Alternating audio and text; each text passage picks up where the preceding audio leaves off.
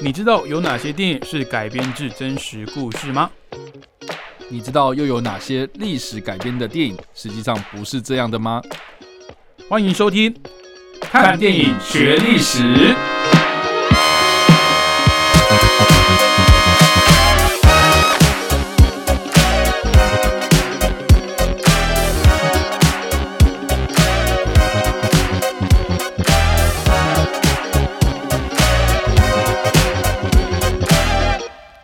各位听众朋友，大家好，欢迎继续收听汉声广播电台。您现在收听的节目是每个礼拜五早上七点半到八点的《看电影学历史》，我是主持人伟杰，我是主持人叉叉 Y。好，那今天要介绍的历史事件呢，既熟悉又陌生了，感觉好像我们之前有稍微聊到过，但是没有细细究的一个主题哦，就是发生在一九八零年九月二十二号的两伊战争哦。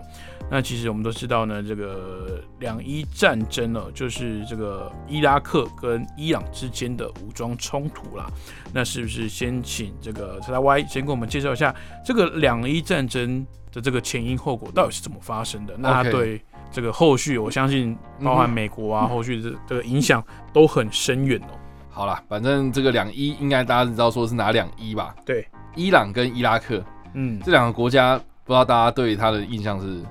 如何？伟杰，你觉得？就是感觉好像，哎，他们一直都在冲突，然后尤其是在他们呃在上个世纪发发现了很多这个油田之后，他们之间的这个冲突又更加的剧烈了。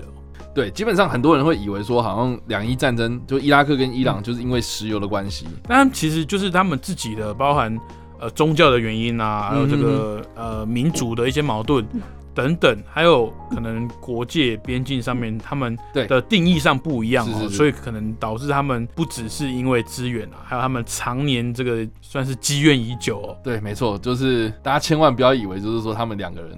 他们两个国家因为石油的关系然后打起来，是你知道，就是大家都有石油，他们不会因为石油的关系这样，就通常会因为石油打起来，通常都是阿拉伯世界以外的人然后去打他们，就就是我觊觎你的资源，所以我要。入侵你这样子，对 对对，总之啊，好，就是伊拉克跟伊朗这两个国家，其实啊，这个长期以来都有一些纠纷呐，哈，但是不外乎三个啊，第一个就是边际的问题，因为其实呃，大家应该有读过这个历史啊，哦，这个历史课本里面第一课我们都会提到，就是所谓的世界三大文明嘛。对不对？然后第一个啊，应该会提到的是所谓的两河流域哦。你要讲那么久以前是不是？美索不达米亚有没有？对爱在西元前，不大家都会唱吗？我知道。美索不达米亚，那要不然哎哎，我现在讲美索不达米亚，是不是爱在西元前？是不是有点历史久远？我现在是显得有点。那是周杰伦第一张专辑耶，超级老。而且这第二张，第二张爱在西元前，对，重点是范特西。重点是哦，你讲两个流域没有人知道，你讲美索不达米。对，大家知道。对，我真的觉得这些歌手他们去可能国外啊游历一趟回来都会写这种类似的歌，有没有？对啊，没有啊，两河流域哪两河啦？呃，这个我问一下伟杰，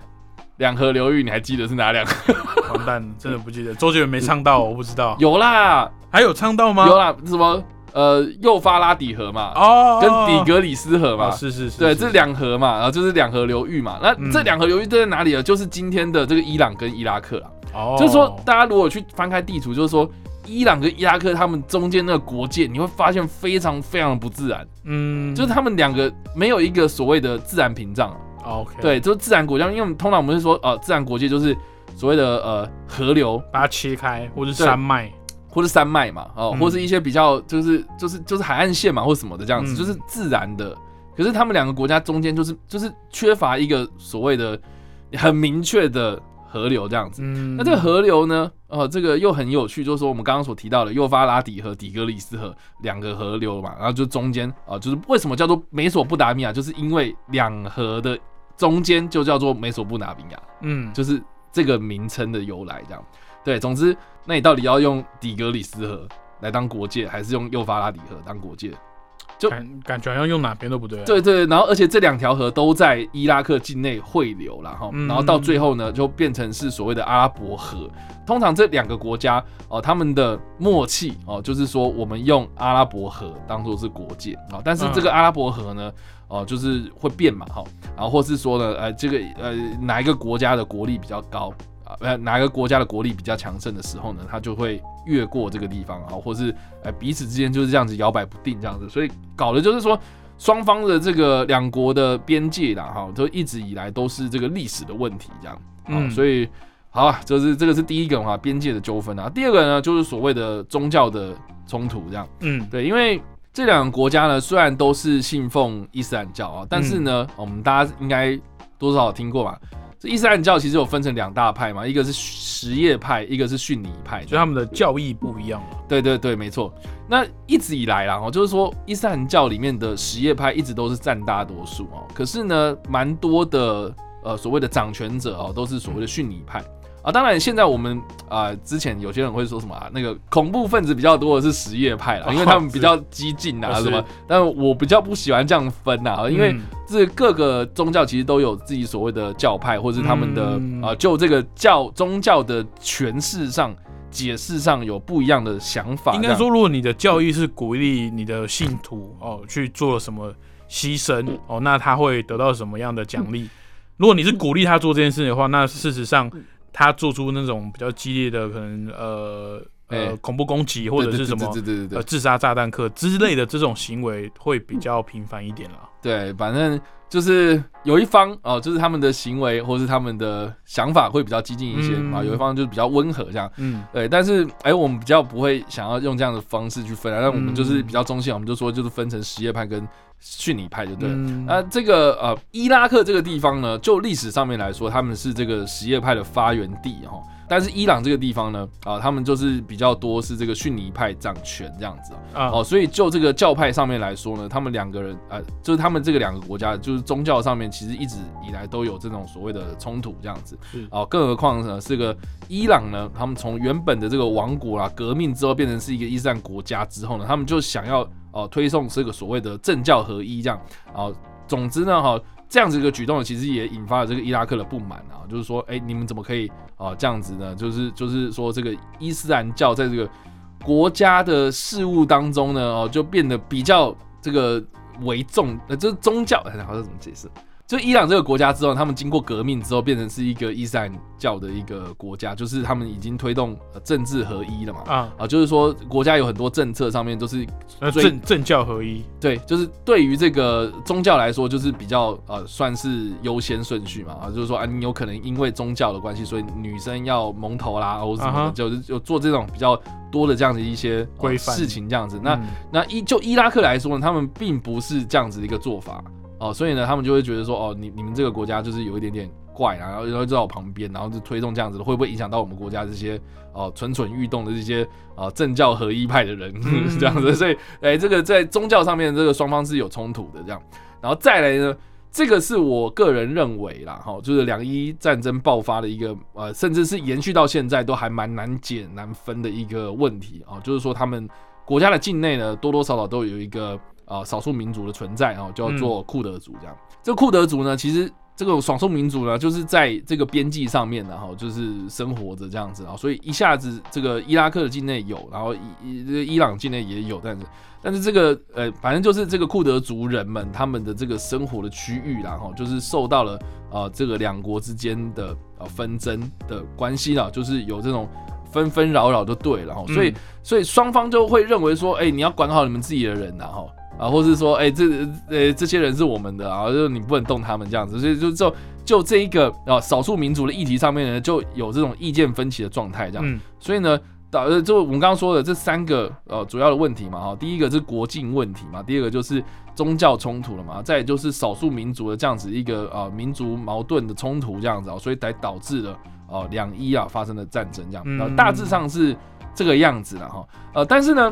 到底哈，就是说这两个国家呃为什么会爆发战争的这个导火线呢？啊，就是说为什么会在一九八零年的九月二十二号这一天呢爆发战争呢？哦，很大原因就是因为呢，在一九八零年代之后了哈，就伊朗呢呃他们这个何梅尼呀呃这个总统上台之后呢，其实呃他们的政局就发生了很多动荡了哈，嗯，所以为了要这个稳定他们这个国内的的这个政局然后。所以呢，他们就以这个发动革命为由哦，嗯。开始对这个伊拉克哦进行所谓的军事行动这样子。哦。所以是伊朗先挑起这个纷呃，争端的，，呃就就我们现在的观点。啊，当然当然伊朗不会这样自己呃讲嘛，对对对对，对，然后好，但不管怎么样了哈，这两个国家发生战争之后呢，他们始终都在他们的国界上面，哦，就是推来推去，嗯嗯，一来一往这样子，哦，然后呢也蛮有趣，就是说呢，呃，这个两伊战争有一个说法，哦，就是说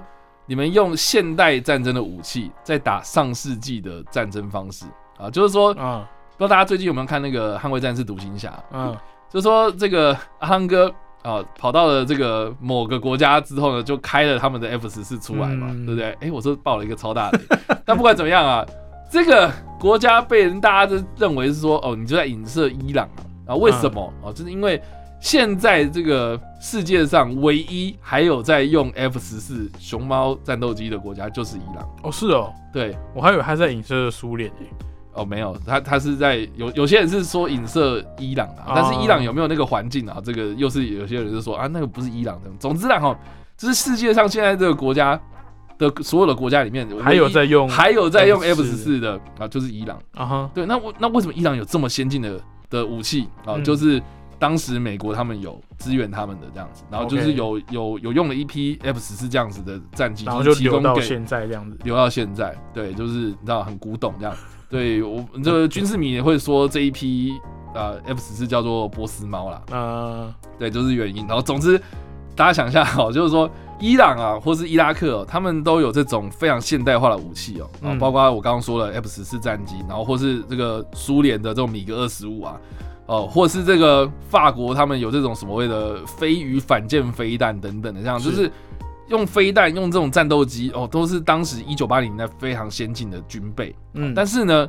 他们竟然会出现，就是像第一次世界大战当中的这种壕沟战，就是对，就双方挖壕沟，然后我在边境上面，然后我我就互相对峙嘛，然后中间就是无人区这样子哦，然后甚至还有这种所谓的冲锋，就是大家冲啊这样，嗯。人海战术这样冲过去啊，穿过这个无人区，然后到对方的这个壕沟里面进行肉搏这样子哦，嗯。所以这这好像手上拿什么枪，拿拿这种现代化的 AK 四七什么的这样，对啊，这个应该是非常的荒谬的应该是。以前呃嗯。所谓的人海战术，应该或者是说呃上次到途径，这个应该都是呃比较古老的武器，或者是他们装填速度上比较没有办法那么快的时候用的所谓的人海攻击的方式、啊。没错，你如果说拿 AK 四七，其实不会去 用这种人海攻击，因为你人来再多，这种冲锋枪哦直接一片过去也是会死伤惨重的。对，但是在两伊战争之中有出现这样的状况，而且还有 这种所谓的，因因为我们都说啊，它它里面是有这种宗教成分在里面，对对对对，哦，所以还有这种哦，当时哦什么动员这种那种宗教名义来动员呐、啊，嗯，这种发动圣战啊，然后发动这样子啊，就是为了我们的国家，为了这个宗教而战这样子、哦，所以就有很多这种平民老百姓的就会上战场这样，其实是蛮残忍的这样。可是因为平民老百姓他们没有受过呃军事的训练啊，对，所所以以搞不好连枪都不会拿。所以就用我们刚刚说的啊，这种人海战术嘛，嗯然后去去跟人家打这样子哦。而且呢，就是你知道啊，想想看，就是说，好，你像你刚刚讲，这些人没有受过很正统的专业的军事训练嗯，哦，所以就这些呃人的，然后再加上说这些军官们他们的这个领导上面呢，其实是比较失当的，然后所以啊，导致就是有很多这种死伤啊，就是就是会出现这种很荒谬的状态。然后还有哈、就是说，因为啊这两个国家他们拿到这种先进武器的时候呢，其实对于这种战争的方式啊，其实不会像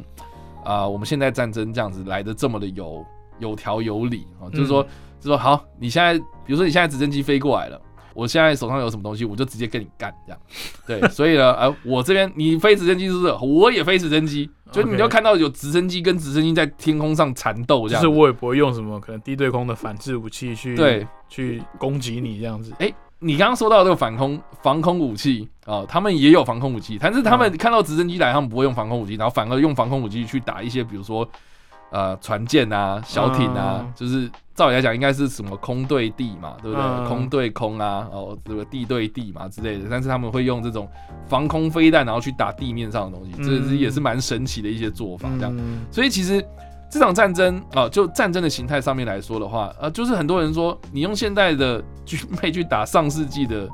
这个战争方式啊、所以这个惨伤亡上面其实是哦双方都在一个非常非常高伤亡率的一个状态之下，然后维持这样的一个状态，然后呢这场战争呢就在这种僵局上面哦哦维持了八年之久，这样，嗯，从一九八零年然后一路打打打打到一九八八年，然后还没有一个胜负出来，就是双方都在那个边界上面推来推去，嗯，那到最后面啊，这个到底怎么办呢、哦，所以导致呢，这个联合国呢，他们就呃介入。啊，就是说，哎、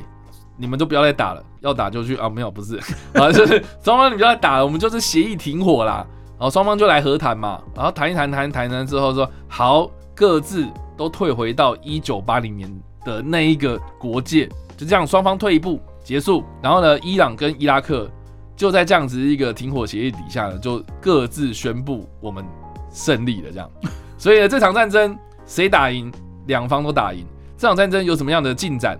没有进展。这场战争有什么样的帮助？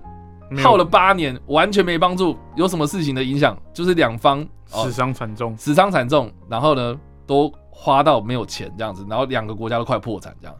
所以这件事情呢，就是在一九八零年代，你可以知道说，其实两伊啦，伊拉克跟伊朗，甚至是整个中东地区，就是在虚耗这样，就是完全没有进展啊，没有进步啦。然后你们这个反而你们打了一场战之后的油价变高啦，然后然后影响到全世界这样子啊，就是你你你从一九八零然后一路打到打，快快一这整个十年都快没了，然后你这八年期间就在虚耗，所以导致的就是说，哦、当时的这个伊拉克啦，或是伊朗，他们国内就打完这场战争之后就没有钱，然后没有钱就是政局动荡这样。所以呢，大家知道说哈，就是在一九九零年代的那个时候啊啊，为什么伊拉克他要去攻击这个科威特，然后或是呃引发后续的这个所谓的沙漠风暴？嗯，哦，很大的原因就是因为呢，伊拉克当时然后就是打完了这个两伊战争之后没钱嘛，啊没钱就想办法要怎么还钱呢？哦，那他就想到一个呃一个 还蛮这个 tricky 的一个做法，就是他就说，呃，那个我们大家都有产石油嘛，阿拉伯世界啊，我欠你们钱嘛，好、但是呢，我们可不可以来用这个油价的方式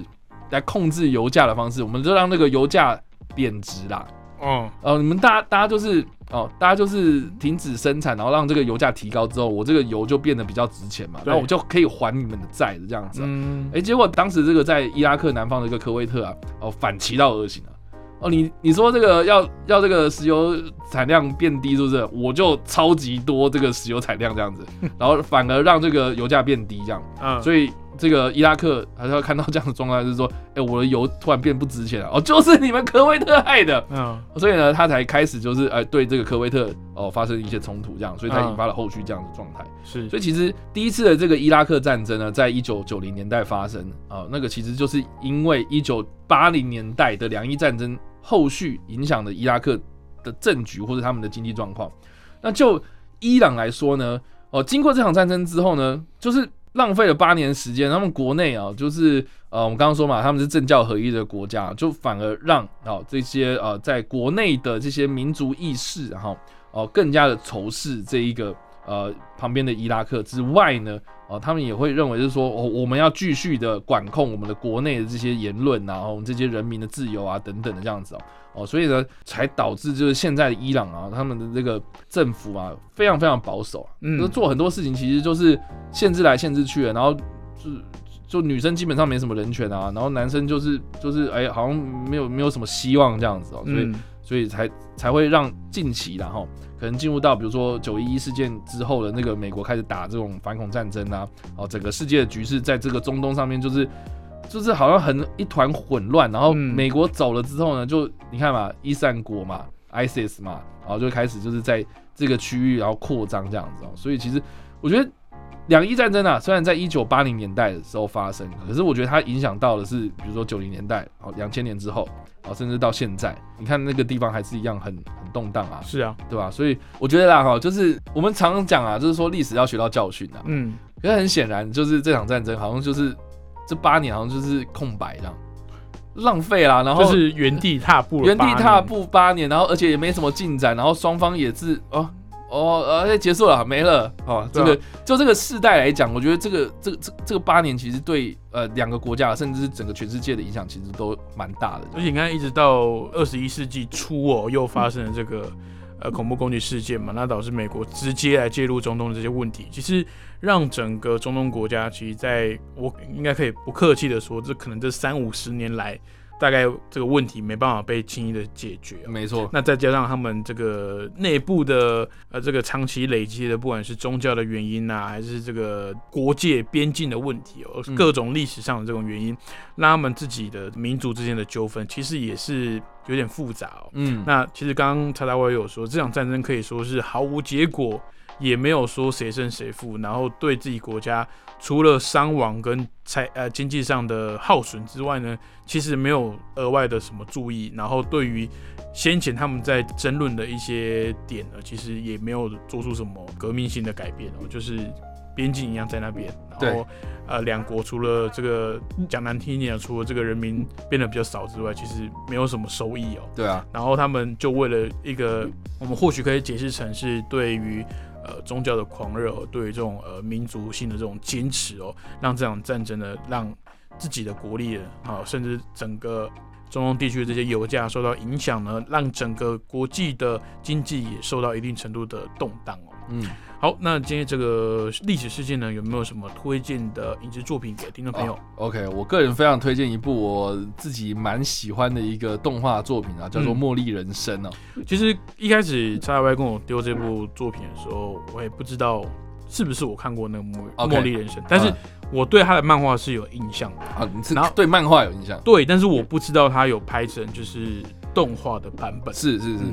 这个你刚刚说那个漫画，其实就是这个漫画家了哈，他是一个伊朗裔的发籍漫画家，叫做马加沙塔毕啦。哦，对，他的呃，这个他原本就是画这个图像小说啦，哈，或是这种漫画书、童书啦，开始就是踏入了这个。电影业啊，就是他，因为他先画了《末日人生》的漫画，嗯，然后才变得呃，就是比较有名啊，就是后来他就开始指导，就是变成是这个动画作品这样，好，所以这部动画作品也是这一个漫画家他指导的这样子。那其实这个《茉莉人生》是不是有点也是在讲这个马家他自己的故事？哦，其实半半自传式半自传嘛？对对对，就是说，呃，他的这个故事其实在描述说一个小女生，嗯，啊，她是出生在这个伊朗的德兰黑啊德黑兰这个地方这样子嘛，然后她的这个家庭呢是有一点点左派思想，就是所谓的这种，呃，这个。共产主义啦，或者马克思主义这样，比较极端一点的，呃，也不算极端，就是我我我我会比较倾向说他们是这个所谓的改革派，OK，要要要有所改变哦，我们要打倒这个原本的这个体制啊，我们要做很多这样子一个作为这样子哦，哎，可是呢，他们他们的这个呃这个当时的这个政府呢，我刚刚说了嘛哈，在革命之前其实是一个王国嘛哈，就是有这个有有国王。然后有一些可能王室，然后或是这种比较保守的一些作为，这样，所以他在这个比较左派的家庭长成长啊，结果呢就经历到哦这个伊朗的革命这样，然后革命之后呢就变成是我刚刚说的嘛哈。政教合一的这个国家，那政教合一的国家呢，越呃这个对这个人民的限制越来越多，然后导致这个伊拉克啊隔壁的伊拉克看得非常的不是滋味啊，就开始爆发这个两伊战争哦。所以其实呃为什么我会提到这个两伊战争，或者我们刚刚所提到这个两伊战争的这个背景呢？哈，我觉得在《魔语人生》里面，他就是用这一部呃动画作品，大概九十五分钟的篇幅呢，就把伊朗的。就是从一个市井小民的这个观点，然后出发，就是直接把这个历史的脉络全部讲清楚，我觉得非常非常的高明呐。而且他的切入的观点是一个小女生，很浅显易懂的。对，就是从他的那个角度去看大人的世界，包含这个呃伊朗这个国家，它的有一些规定啊，我要可能要裹头巾啊，我要做一些什么呃，以我们国家来看啊，相对于保守的一些规范啦。对，那我觉得以她这个小女孩的这个视角出发，我觉得。真的是这个，我在看漫画起来就是非常的有趣，而且它的一些视角，就是因为从小女孩的角度出发嘛，所以它里面的有些画面呢，都会用比较意象、比较夸张哦的那种画面，去直接的描述一个小女孩呢，去面对这个国家的一些文化啊、一些规定哦，对她这个小小世界会有怎样的冲击哦。嗯，其实我觉得蛮有趣的，就是说，因为这部片子里面，他常常会提到这个所谓的宗教警察。哦，就是来管你说，哎，你衣服不能这样穿。对你，哎，女女生你怎么没有绑头巾啊？哈，你怎么没有把这个身体给包好啊？哦，或是就是对这些人民都是提出一些可能就是说，哦，你违反什么什么的戒律啊之类的，就是有这样子一个纠纠察队的感觉，这样子。对，然后我我其实看《末日人生》的时候，就觉得说。哇，有这么荒唐的事情，然后又再看了一些可能伊朗他们当地出产的一些作品哦，其实多多少少都有提到这个所谓的这个政教合一底下这样子一个宗教警察这种非常非常特殊的这样一个职业，这样对，然后甚至是我之前哎，宗教警察是他们就是只抓这些东西吗？就是在就是就是我说啦，纠察队啊，还是他他他跟警察又不一样？呃，为了要去。呃，就是管控人民们他们的行为，所以才有这样子的一个组织，这样。所以他也不是可能真的针对什么呃犯罪去调查，而是可能针对可能你违反宗教上的戒律去做一些纠举的动作。这个就是我想要讲，我觉得很神奇，就是我近期看到一个新闻的专题啦，嗯，就是他们真的有派一些记者，然后实地去走访伊朗当地哦，然后我们就看到一个非常特殊的一个状态，就是说呢，你知道伊朗他们是没有法院的，你知道吗？哦，没有法哦，是当下直接就是警察兼法官兼哦，当然没有这么夸张。你说什么什么什么超司机战这 样子啊？没有啊，不是不是，不是当场直接哦可以判死刑哦，没有啊，不是不是，对他们他们其实啊是有司法部啊，或是有这种司法单位啊，但是他们比较不会像我们这样说哦，又起冲突哦，要不然告我啊，这样不会是这样子，他们是去到一个小房间里面去瞧事情这样。嗯，那很像是我们现在所谓的这种调解委员会啊，嗯，哦，就是有那种当地的长老或者那种比较有名分的哈，比较比较社会地位比较高的那种长老们，就是他们会介入这些纠纷这样，嗯，而且呃，我我们那种调解委员会应该都比较多是那种民事纠纷嘛，对对对对，谁欠谁钱啊，然后哎发生车祸嘛，这样之类的这样。哦，他们不止这些哦，他们连那种谁杀了谁啊，哈，谁做也可以用这种方式来，就是用这样方式瞧，然后而且还跟你讲说，哦，你杀了他是不是？哦，或或或或者你啊，你谁谁害死谁这样子哦，啊，要不然你要怎么赔嘛？你说嘛，就这样，呃，对，就是哎呀，你你要一命偿一命啊，OK 啊，我们也可以谈啊，那你去你愿意吗？或者你你 OK 吗？这样子，所以然后很多事情都是这样这样巧出来的。对，所以所以他们没有经过一个法庭啊，然后由法官来根据什么什么法律来来做审判这样。对我我我听我看那个专题报道的时候，我真的是整个惊呆了。然后然后当然记者就问你类似的这样子的话，就是说，哎，那难道你们没有这样子，就是啊，像西方世界这样子的一个法院吗？这样子，嗯，然后他们说啊，因为我们这个国家是比较啊，就是我刚刚说的政教合一啊，或是比较重这个宗教的部分嘛，哈，所以其实。呃，我我们会希望说，有些事情是我们去和谐的去把它解决掉的，这样。嗯，对，就是我们用沟通的方式啊，我们希望用这样子比较人性的啊沟通的方式，然后去把一个事情做一个比较完美的结局啊。所以呢，啊，他们对于宗教的这件事情呢是比较看重的。对，就是说，哎，大家都信同一个教嘛，然后这个这个这宗教就是想要劝人为善嘛，啊，所以哦，我们我们就不要定什么法律了哈，我们这种法律当然就是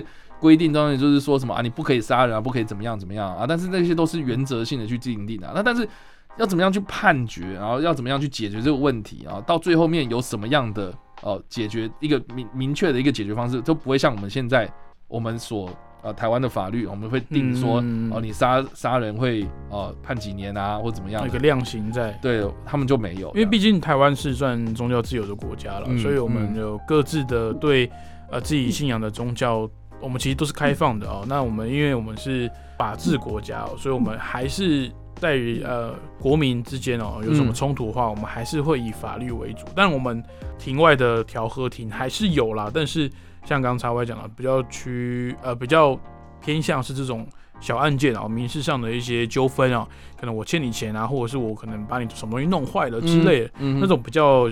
小的 case 啊。但是如果像可能盗窃啊、强盗，甚至说到这种杀人之类的，我们可能还是得走这个法院的程序哦。是啊，但是可能在。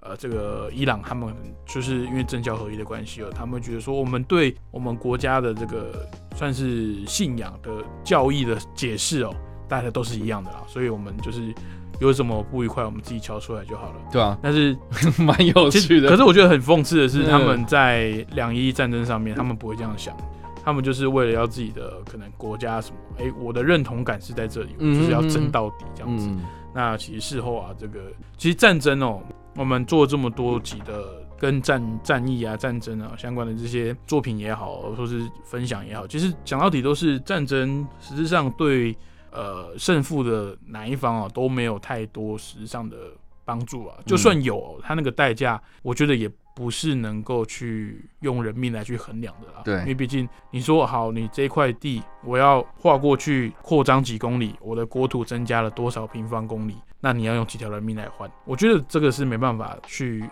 去量化的，对啊就不值得去牺牲这么多的人命哦。那尤其刚刚两伊战争的介绍中呢，我们有提到很多这种呃平民老百姓啊、老弱妇孺都是还要上战场，那可能会被这个战战火给波及啊，被这个地雷所就就这样不幸的踩到，然后就过世了这样。所以我觉得战争不管怎样都是残酷的，那也是尽可能的透过我们的这些分享呢，让大家哦知道哦，其实我们的国家其实相对来讲算幸福的、哦。嗯，那也算是一个比较有呃有程序、有法理哦、有这个制度的一个一个国家了啊、好，那今天所介绍的历史事件呢，是一九八零年九月二十二号发生的两伊战争。那这个战争呢，持续到了一九八八年哦，才正式的停火。那其实双方呢，对于自己坚持的东西呢，还有结果、除了刚刚提到的国民的这个伤亡跟武器伤损之外呢，其实结果没有任何的改变哦，所以这个战争呢是非常残酷的啦。好，那推荐的影视作品呢比较特别哦，是有一个漫画所改编的动画作品呢，是《茉莉人生》，那讲述的是一个在伊朗长大的一个这个小女孩的故事，那也非常的有趣，推荐各位听众朋友，如果对于伊朗或是伊拉克或是这个战争对于他们国家有什么影响的话，这个作品的切入点呢是比较好啃的、比较容易入门的。好，那如果想知道更多的电影背后趣闻跟冷知识的话，欢迎去追踪叉叉 Y 的脸书粉丝专业叉叉 Y 视觉动物，还有他的 YouTube 频道叉叉 Y 跟你看电影，以及他个人的 IG 还有 Parkes 频道呢，也有定期在做影视新闻以及影评的更新，也欢迎大家追踪一波喽。还有我们看电影学历史的节目都有上架到 Parkes 的平台上面，所以如果早上比较不方便听广播，或是平常比较习惯听 Podcast 的听众朋友呢，也可以到我们的任何的 Podcast 平台上面去搜寻我们节目来做收听啦。好，那我们看电影学历史节目下个礼拜同一时间空中再会喽，拜拜。拜拜。